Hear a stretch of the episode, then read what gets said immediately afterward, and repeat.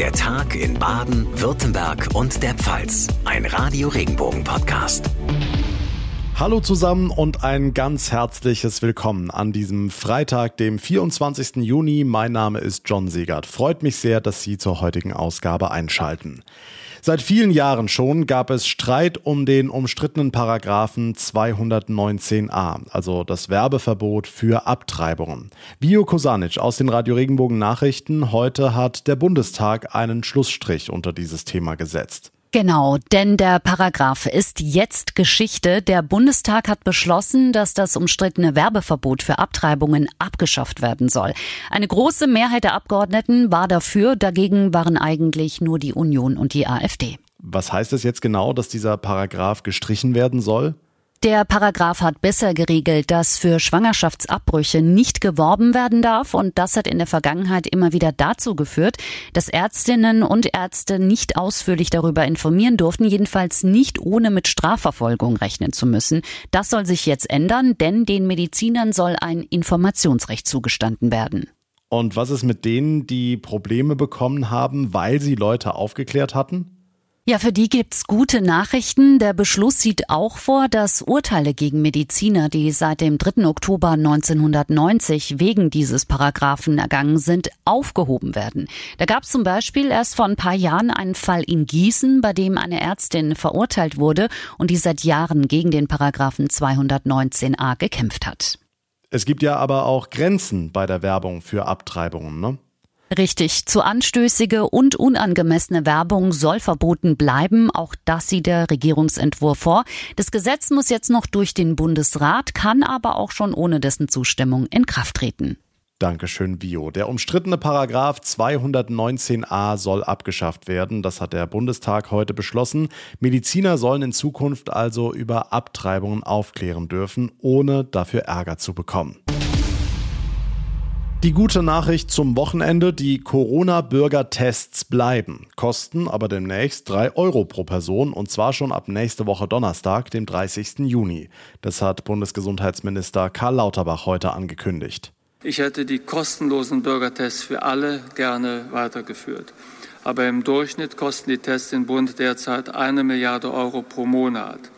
Die Wahrheit ist somit, das können wir uns in der angespannten Haushaltslage, die uns im Herbst erwartet, leider nicht leisten. Auch für die 3-Euro-Tests werden glaubwürdige Belege verlangt. Das heißt, man muss sich eintragen in eine Liste und muss den Testanlass bekunden. Jede Regel hat eine Ausnahme, besonders verletzliche, verwundbare Menschen unter uns, also die Risikogruppen, für die bleibt alles beim Alten, also kostenlos. Besonders geschützt werden vulnerable Gruppen, Kinder bis fünf Jahre, Schwangere im ersten Trimester, Krankenhaus- und Pflegeheimbesucher, Haushaltsangehörige von Infizierten, Bewohner von Einrichtungen der Eingliederungshilfe und diejenigen, die sich nicht impfen lassen können. Sie bekommen weiter die kostenlosen Tests. Für alle anderen drei Euro und die Kontrollen bei den Teststationen werden verschärft. Der Bund will so knapp zweieinhalb Milliarden Euro bis Jahresende sparen.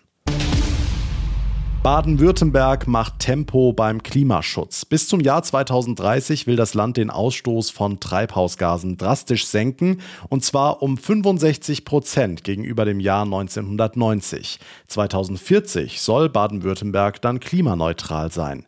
Heute hat die Umweltministerin ein Gutachten vorgestellt, in dem wird aufgezeigt, wie die Klimaziele erreicht werden können.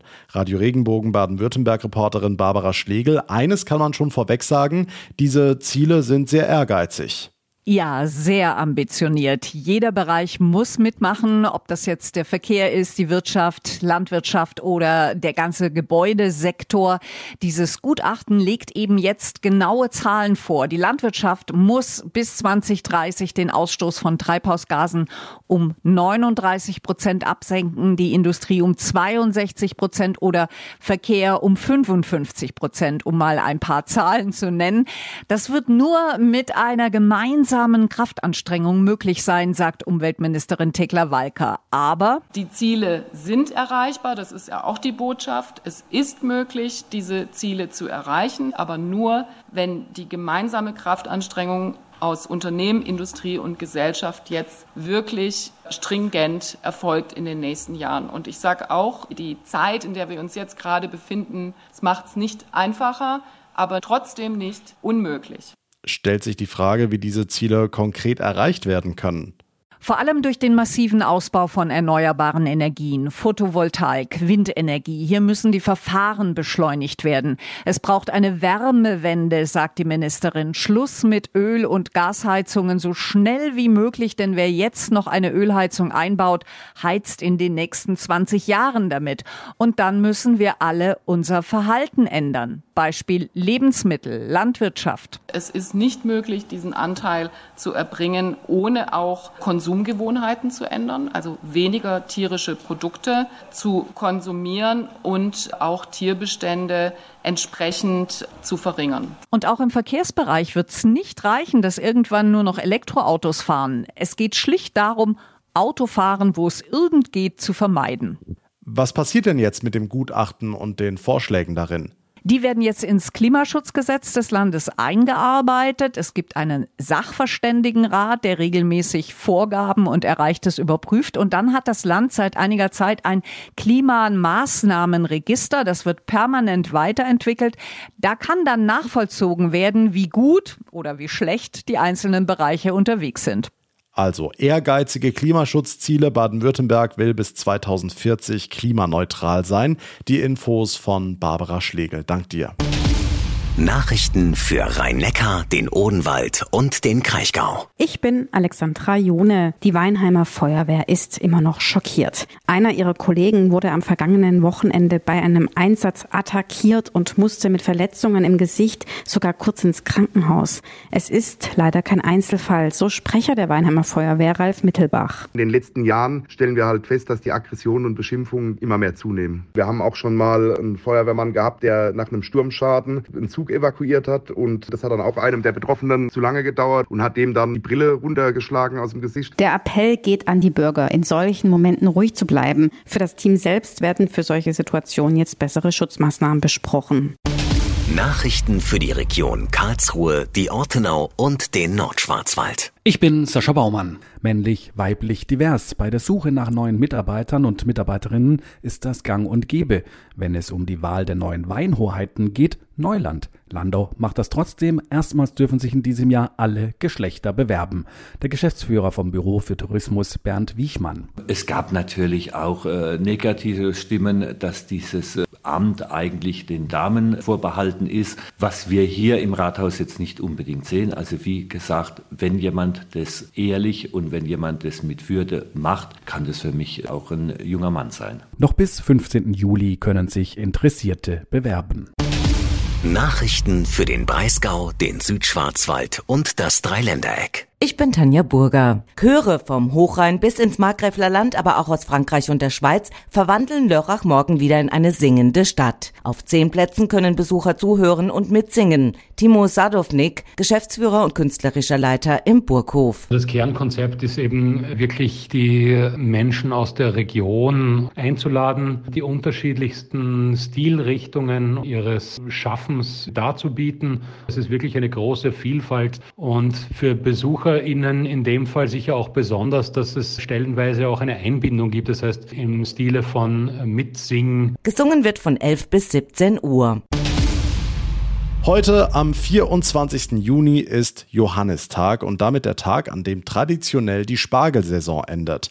Fazit, eigentlich lief es ganz gut, bestätigt Susanne Denzer vom Weingartenhof Fischingen im Landkreis Lörrach. Wir zum Glück können eine positive Bilanz ziehen, weil wir eine sehr, sehr treue Kundschaft haben, die bereit waren, die Preise zu bezahlen, die wir auch brauchen, dass wir nachhaltig wirtschaften können. Und somit sind wir positiv überrascht. Wir haben nichts gespürt oder wenig gespürt von einer Kaufzurückhaltung, die ja oft beschrieben wurde. Das gilt allerdings nicht für alle Spargelhöfe bei uns, obwohl wir gutes Spargelwetter hatten, sagt Simon Schumacher vom Verband Süddeutscher Spargel- und Erdbeeranbauer mit Sitz in Bruchsal. Wettermäßig waren wir sehr zufrieden. Die Sonne hat richtig schnell und früh die Pflanzen in den Ertrag gebracht, es waren sehr gute Qualitäten. Dann haben wir gemerkt, dass die Kaufzurückhaltung doch sehr stark ist aufgrund der Inflation und auch da die Importe im Lebensmitteleinzelhandel sehr stark bevorzugt wurden. Viele Menschen sind im Sparmodus, allerdings in der Gastronomie und in der Direktvermarktung waren die Preise normal. Wie geht's weiter?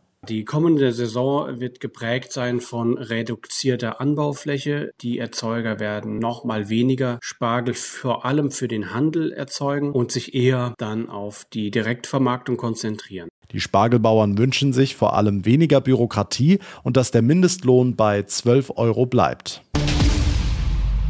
Und zum Schluss eine Personalie. Fußball-Bundesligist TSG Hoffenheim hat heute seinen neuen Cheftrainer vorgestellt, André Breitenreiter. Der 48-Jährige hatte bereits vor einem Monat seinen Vertrag unterschrieben. Breitenreiter kommt vom FC Zürich, mit dem er Schweizer Meister geworden ist. Was mir insbesondere auch sehr wichtig ist, kommunikativ zu sein, auf Augenhöhe zu sein mit, mit jedem Einzelnen. Das auch zu vermitteln, dass jeder Einzelne wichtig ist, um seinen Anteil am Erfolg beizutragen. Und da rede ich nicht nur über unseren Staff, sondern da rede ich auch über die Mitarbeiter im Verein, die alles dafür tun, um äh, uns ähm, Aufgaben zu erleichtern, aber eben auch die Fans, die wir ganz eng an uns ranholen wollen, damit wir gemeinsam in die richtige Richtung gehen. Und da waren meine ersten Eindrücke sehr positiv. Der neue TSG-Coach kann sich jetzt in Ruhe einarbeiten. Am 6. August startet Hoffenheim auswärts gegen Mönchengladbach in die neue Saison. Und das war's für heute hier im Podcast. Ich würde mich sehr freuen über Ihre Bewertung bei Spotify oder bei Apple Podcasts und wenn Sie unseren Podcast abonnieren. Den Tag in Baden, Württemberg und der Pfalz gibt's auf jeder Plattform. Einfach auf Folgen klicken und dann verpassen Sie keine Ausgabe mehr. Mein Name ist John Segert. Ich bedanke mich ganz herzlich für Ihre Aufmerksamkeit und Ihr Interesse. Wir hören uns am Montag in der nächsten Folge wieder. Bis dahin eine gute Zeit und ein schönes sonniges Wochenende. Tschüss.